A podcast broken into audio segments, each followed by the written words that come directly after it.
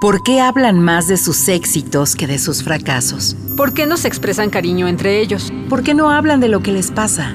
¿Por qué se descuidan tanto? ¿A qué le tienen miedo? Soy hombre. Nací, crecí y me desarrollé como tal. Como adulto, con frecuencia recurro a los silencios para ocultar mis sentimientos y no sentirme vulnerable. Pero ahora quisiera poner en palabras esto que siento y que he reprimido desde hace mucho tiempo darle rostro, rostro a mi corazón. Rostro Corazón. Otras masculinidades son posibles. Con José Alfredo Cruz. Rostro Corazón. Hola, ¿qué tal? ¿Cómo le va? Bienvenido, bienvenida, bienvenide a esta segunda temporada del Rostro Corazón a través de Ciudadana 660 me da muchísimo gusto saludarle y conversar el día de hoy sobre un tema particularmente importante que hemos denominado los hombres de verdad. Por supuesto, entre comillas, por favor, entre en comunicación con nosotros. Nos dará muchísimo gusto saludarle a través de nuestra página electrónica www.circuloabierto.com.mx, en nuestro correo círculo abierto para hombres gmail.com o a través de nuestras redes sociales en Facebook, en Twitter, en Instagram como Círculo Abierto y por supuesto Rostro Corazón. Vamos al relato. Rostro Corazón. Los humanos llevamos haciendo la guerra desde el neolítico temprano desde antes incluso de que inventáramos la agricultura. Todos los días en la historia de la humanidad guardan registro, por lo menos, de un conflicto bélico. La guerra es tan vieja como la humanidad misma. Prácticamente todos los estados tienen un ejército permanente. Existen unos 23 millones de soldados en el mundo y las fuerzas militares son conformadas por el género masculino en un 99.9% aproximadamente. ¿Qué relación hay entre la guerra y la construcción de nuestra identidad masculina? ¿Es la guerra una cosa de hombres? Al respecto, un extracto del guion de la película 300, que retrata la batalla de las Termópilas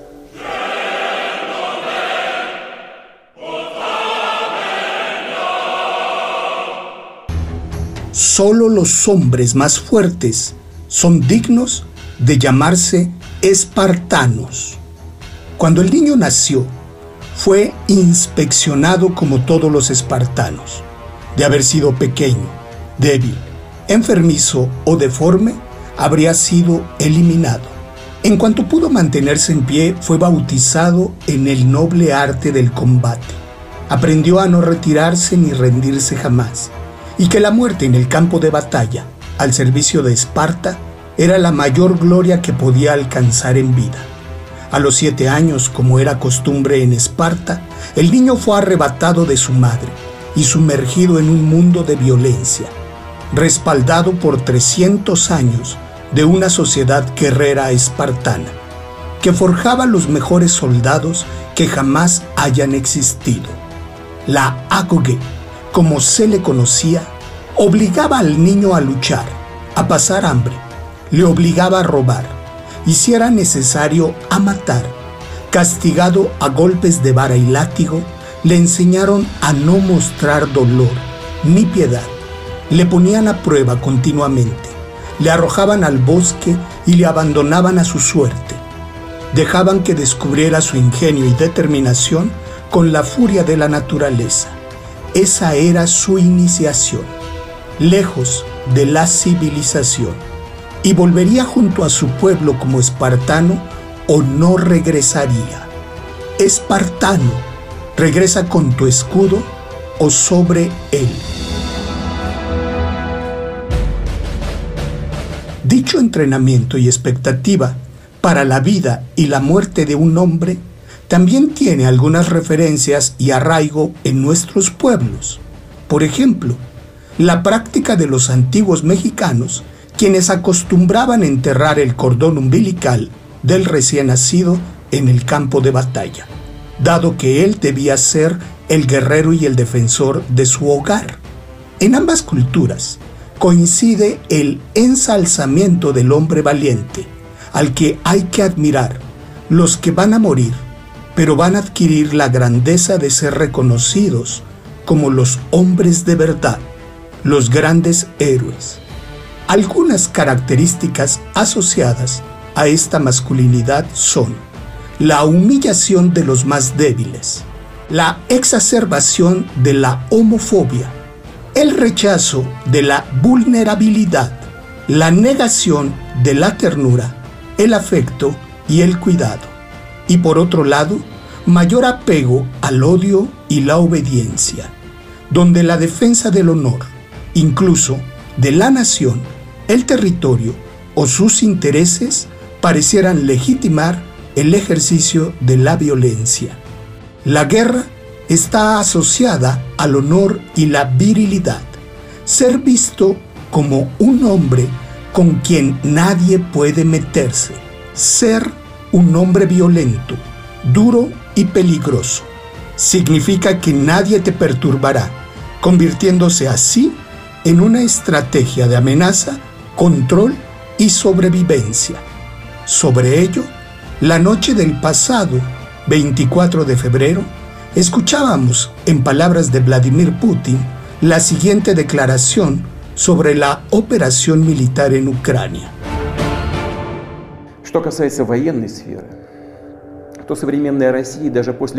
Ahora, algunas palabras importantes, muy importantes para aquellos que puedan verse tentados a intervenir en los acontecimientos en curso. Quien intente ponernos obstáculo y más aún, crear amenazas para nuestro país, para nuestro pueblo, debe saber que la respuesta de Rusia será inmediata y acarreará consecuencias que nunca han experimentado en su historia. Estamos listos para cualquier desarrollo de los acontecimientos. Se han adoptado todas las decisiones necesarias al respecto. Espero que me escuchen. Aún siendo naciones que no vivimos bajo las condiciones extremas de una guerra, ¿por qué reproducimos las mismas lógicas en nuestra cultura y en nuestras instituciones. Cómo transformarlas. Y lo más importante, como hombres, ¿qué alternativas tenemos para desertar de una cultura basada en la dominación, la violencia y la guerra en nuestras relaciones? ¿Quién será nuestro verdadero enemigo? Rostro Corazón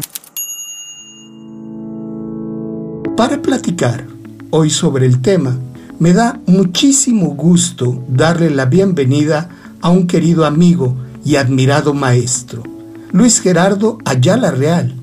Luis Gerardo es activista en temas de género, masculinidad, salud y autocuidado, integrante de la coordinación colectiva de la Red Nacional Cómplices por la Igualdad, Menengage México, profesor, investigador, de la Facultad de Ciencias Políticas y Sociales en el Centro Multidisciplinario de Investigación del Semidesierto, Campus Cadereyta, de la Universidad Autónoma de Querétaro. Querido Ger, ¿cómo estás? Bienvenido a Rostro Corazón. Eh, José Alfredo, eh, pues muy bien, muchas gracias, muchas gracias a todo el equipo de Rostro Corazón por la invitación y por este espacio que me parece eh, muy importante para la sociedad mexicana y pues para diferentes regiones de toda Latinoamérica. Gracias. Muy felices, Ger, de iniciar esta segunda temporada contigo y yo empezaría por plantearte la pregunta, ¿qué es lo que tiene que ver el texto contigo? Bueno, eh, de entrada, eh, pareciera un texto de historia lejana, sin embargo, eh, me conecta con, con mis orígenes, ¿verdad? De, niño, al haber nacido en un cuerpo masculino, pues eh, varios de los mensajes y mandatos que recibí, como la mayoría o la gran mayoría de niños de nuestra cultura, que reciben eh, estos mensajes desde la más temprana infancia, ¿no? Como el uso de la fuerza, como el aguántate, aguanta los golpes, no expreses el dolor, no te muestres vulnerable, ponte en una posición como de, fuerza, de, de enfrentar, no hagas movimientos que parezcan como débiles o afeminados, porque eso te puede mostrar como vulnerable, como más cercano a lo femenino o a las mujeres y por lo tanto, pues no, no ser un verdadero hombre. Entonces, es conmovedor darme cuenta cómo a pesar de, los siglos, estos eh, mandatos siguen vivitos y coleando, cómo estas creencias que parecieran objetos de, museo, pues eh, no, no están así. Todavía forman parte de la manera en que se sigue educando a niños en esta sociedad y eh, en consecuencia el mensaje que se les da también a las niñas, porque estos mensajes los escuchamos todas las personas. Entonces, para los niños, pues es asumir, ¿verdad? De alguna manera ser congruentes con esos mandatos. Pero para las niñas es colocarse en el otro lado, ¿no? En el ser eh, débiles y ser protegidas por los hombres, ¿no? De entrada, esa sería un poquito mi respuesta a ese relato, eh, qué es lo que tiene que ver conmigo y el por qué tiene que ver conmigo.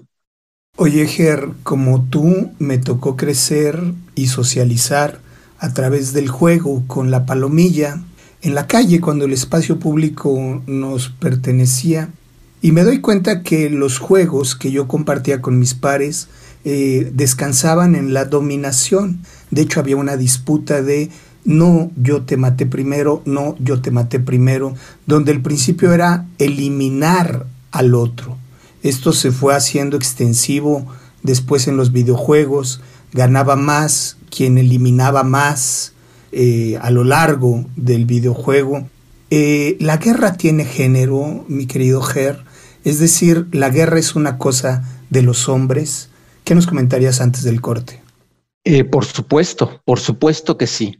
Todas las características que aparecen, digamos, en la cultura bélica son los mismos pilares que construyen la hombría, la manera de vivir la hombría en las diferentes culturas. Hay pequeñas variantes, pero yo me atrevería a decir que no hay cultura en el mundo que no eh, comparta varias de esas, de esas características bélicas en la construcción de la, de la hombría en sus culturas. Entonces, este, bueno, pues nada, este, es evidente, es claro, eh, la guerra, el exterminio del otro, porque esa es la guerra, es eliminar al otro no dejar nada de él, es, desaparecerlo de la escena, viene a traspolarse, digamos, a la vida cotidiana e incluso a la política. Yo aquí, aquí colocaría un elemento más, porque eh, en los momentos actuales nos predispone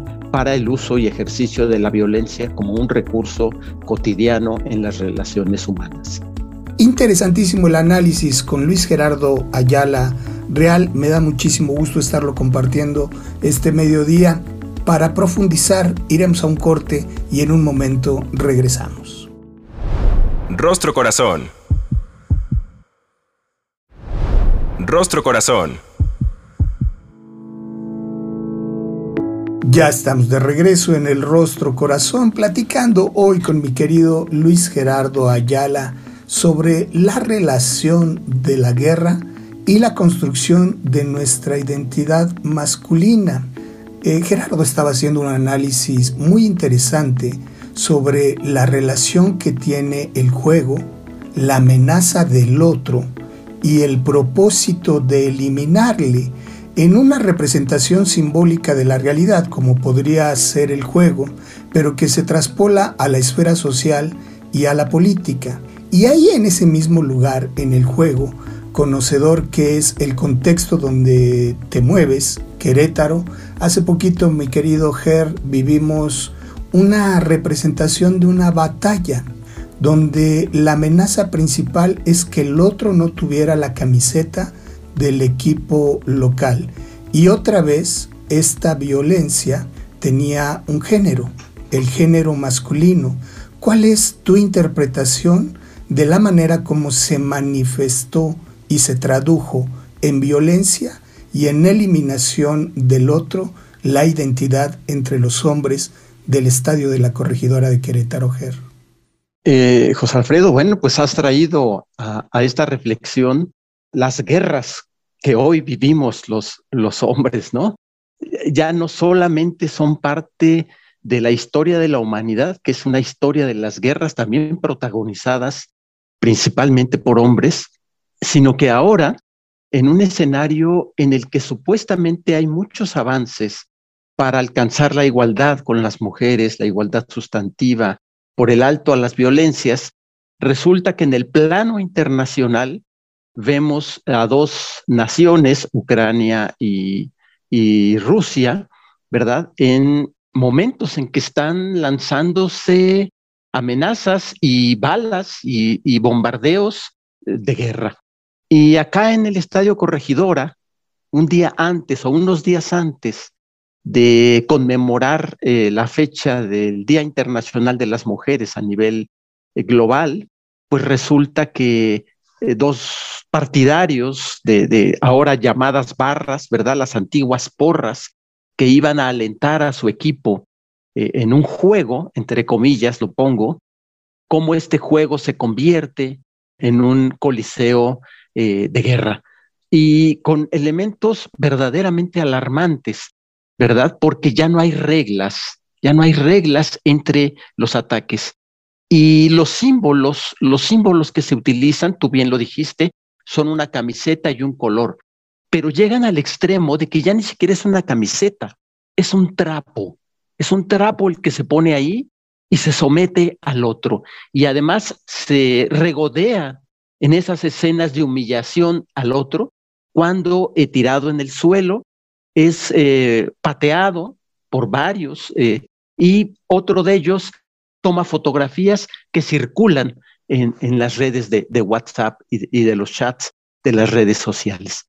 A mí me parece que este contexto, que es una muestra clara de cómo a nivel de la narrativa, en la política y en el mundo, estamos todavía queriendo transitar, parir una sociedad nueva de buen trato, de colaboración, eh, convivencia, pero todavía hay rasgos tremendos, terribles de eh, esta cultura bélica y de violencia expresada de la manera más salvaje que, que hayamos visto en los últimos días. Ger es una expresión muy primitiva de nuestra construcción, es decir, lo que pudimos ver a través de la difusión de estos videos tan explícitos nos remite a los principios de nuestro origen, de la humanidad. No hay un cuestionamiento, mucho menos una resignificación de la conducta. Rita Segato ya le decía esto, hay una pedagogía de la crueldad, donde el sometimiento, la dominación del otro prevalece. Mencionaste la política, mencionaste los juegos, la socialización y ahora también el deporte. Danos una buena noticia, por favor, frente a este escenario tan lamentable. Eh, dinos que no forma parte de nuestro ADN y por dónde podríamos empezar una deconstrucción de esta identidad. ¿Qué alternativas tenemos para volvernos desertores de este sistema de violencia, de dominación sobre el otro? Bueno, lo primero que eh, es una seña también de alegría es que eh, estas expresiones recibieron una nota descalificatoria en las redes sociales. Hubo muchas reacciones que no avalaron eso, es decir, una respuesta social muy grande de decir, eso no está bien, eso no se vale, eso no es deporte, eso no es fútbol. Incluso fueron más allá de lo que las propias autoridades sancionaron eh, estos hechos. Y la gente dice, es que ese no puede ser la sanción que para esto. Necesitamos ir una transformación más allá. Entonces, ese es un primer dato que al mismo tiempo que, vemos esas imágenes de barbarie, eh, vemos también una respuesta social muy importante, no es absoluta, no es de toda la, la sociedad, pero es una respuesta amplia de desaprobación, de descalificación, de decir, esa no es la manera, y menos en un espacio donde supuestamente se va a convivir. Otro elemento importante para las y los jóvenes, para la sociedad en general, es conocer la historia, de dónde viene esta creencia. O sea, comenzar a desarmar desde sus orígenes de dónde viene, cómo es que nació esta forma, ¿verdad? Que tiene siglos, que tiene siglos y que se ha perpetuado y que seguimos repitiendo al grado de verlo como algo natural. Muchos jóvenes creen que esa manera de responder de ellos es natural, que es por ser hombres, que por haber nacido con pene y testículos, ellos tienen que reaccionar así. Y es importante eh, ver cómo puede ser incluso un insulto, una palabra, la que nos coloque inmediatamente listos para el ataque, listos para humillar al otro y desaparecerlo como se hacía en estos viejos momentos de la historia. Entonces, eh, yo creo que esto es muy importante que lo sepa la sociedad, que no es natural, que es una, un entrenamiento en automático que venimos arrastrando histórica y culturalmente, pero que tenemos la capacidad con eh, reflexión, información, con conversación entre hombres para transitar, ¿verdad? de estas formas tan primitivas de responder a un insulto o a lo que llamamos la mancha a la honra masculina para desmarcarnos de esas respuestas, de esa manera de responder ante la posibilidad de una conflagración violenta con otras personas. Finalmente, creo que esto sí requiere también un trabajo eh, más profundo a nivel personal y que es precisamente en lo que yo estoy trabajando más ahora. O sea, el trabajo personal como una vía, como una ruta para desarticular de una vez por todas y trascender la forma de convivir y de vivir en una sociedad moderna como debería de ser, ¿no? Es decir, transitar de estas formas de, de opresión y de violencia para construir sociedades de convivencia. Es interesantísimo lo que planteas, Ger, porque yo recuerdo este gran aporte que hace Salud y Género y Promundo en lo que fueran los manuales del programa H, justo la manera en la que cuestionaban la defensa del honor, de la honra masculina. Es decir, pareciera que cada partido se vive no como un continuo donde hoy gano, mañana pierdo y dentro de 15 días empato, sino se vive como si fuera el único, la batalla que hay que defender, en la que hay que defender el honor. ¿Cómo desprenderse de este honor y sustituirlo por prácticas basadas en el buen trato? Yo sé que tú has trabajado mucho en esto y esto se vuelve fundamental a título de conclusión en los últimos dos minutos. ¿Son posibles otras formas de vivir las masculinidades? ¿Quién será nuestro verdadero enemigo? Porque yo sospecho que no está en el compañero de enfrente, sino el auténtico enemigo soy yo. A título de conclusión, Ger. Bueno, José Alfredo, pues ya colocaste ahí el tema principal. Michel Foucault lo planteaba muy bien cuando hablaba del cuidado de sí, es decir, el paradigma del cuidado traído a mi práctica cotidiana. El enemigo no es el otro, soy yo mismo, es esa parte de mí que no quiero ver, que está conectada con la naturaleza, con el universo, con los animales, con el agua, con la tierra, y que tiene que ver necesariamente con una interiorización precisamente y de reconocer y aceptar que ese otro está dentro de mí, que ese otro soy yo y que si yo destruyo a ese otro me estoy destruyendo a mí. Yo también me estoy destruyendo. Y, efectivamente la violencia es el ejemplo claro de lo que sería la destrucción de la especie humana. Si no queremos perecer como especie en este territorio, necesitamos hacer un giro profundo y transformador de la manera en que nos estamos relacionando con nosotros mismos para la transformación y el cambio, para la transformación y el mundo, el mundo que queremos para las futuras generaciones. Nos dejas muchas pautas, todas importantes para un trabajo personal que finalmente articulado con otros esfuerzos se pueden convertir en una palanca de transformación social, pero hay que comprometerse con nuestros procesos personales. A mí me da muchísimo gusto que nos hayas tomado la llamada, la conversa del día de hoy. Mi querido Ger, te mando un abrazo hasta mm, Querétaro. Eh, feliz de volvernos a encontrar. Le agradezco a usted que haya seguido la transmisión, que nos acompañe en esta segunda temporada del Rostro Corazón. En la producción David Mejía, hoy asistiendo la producción Víctor Lara.